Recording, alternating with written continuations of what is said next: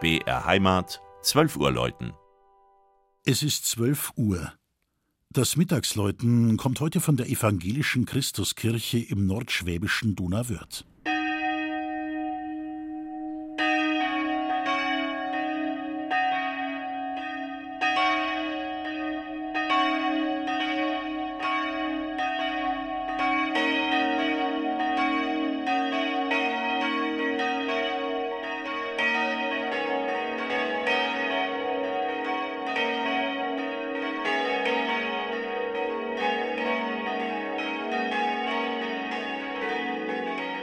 Die große Kreisstadt Donauwörth kann auf eine lange und bewegte Geschichte zurückblicken.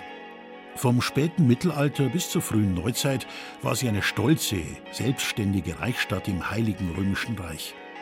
1545 wurde hier die Reformation eingeführt, doch ein kleiner Teil der Bürger blieb weiterhin katholisch.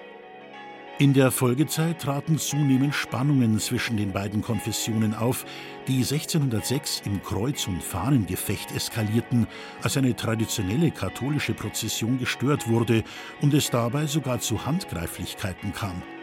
Kaiser Rudolf II. verhängte deshalb die Reichsacht über Donauwörth. Die Stadt wurde wieder rekatholisiert und das protestantische Leben vollständig zurückgedrängt. Erst im 19. Jahrhundert nahm die Zahl der evangelisch-lutherischen Christen wieder deutlich zu.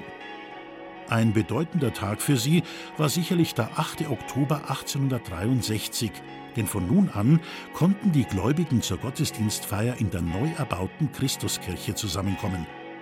1881, also vor genau 140 Jahren, wurde das bisherige protestantische Vikariat Donauwörth zur eigenständigen Pfarrei erhoben. Von den schweren Zerstörungen der Stadt im Zweiten Weltkrieg blieb das Gotteshaus weitgehend verschont. Für die notwendige Erneuerung der Chorfenster wählte der Künstler Karl Jung die Themen Geburt, Auferstehung und Wiederkunft Christi. In den Jahren 1961-62 erfolgte wegen der steigenden Zahl an Gemeindemitgliedern eine Erweiterung der Kirche. Bei dieser Gelegenheit wurde auch der neugotische Fassadenturm abgerissen und durch einen modernen ersetzt. In seiner Glockenstube hängt ein klangvolles sechsstimmiges Geläut aus der Heidelberger Gießerei Friedrich Wilhelm Schilling.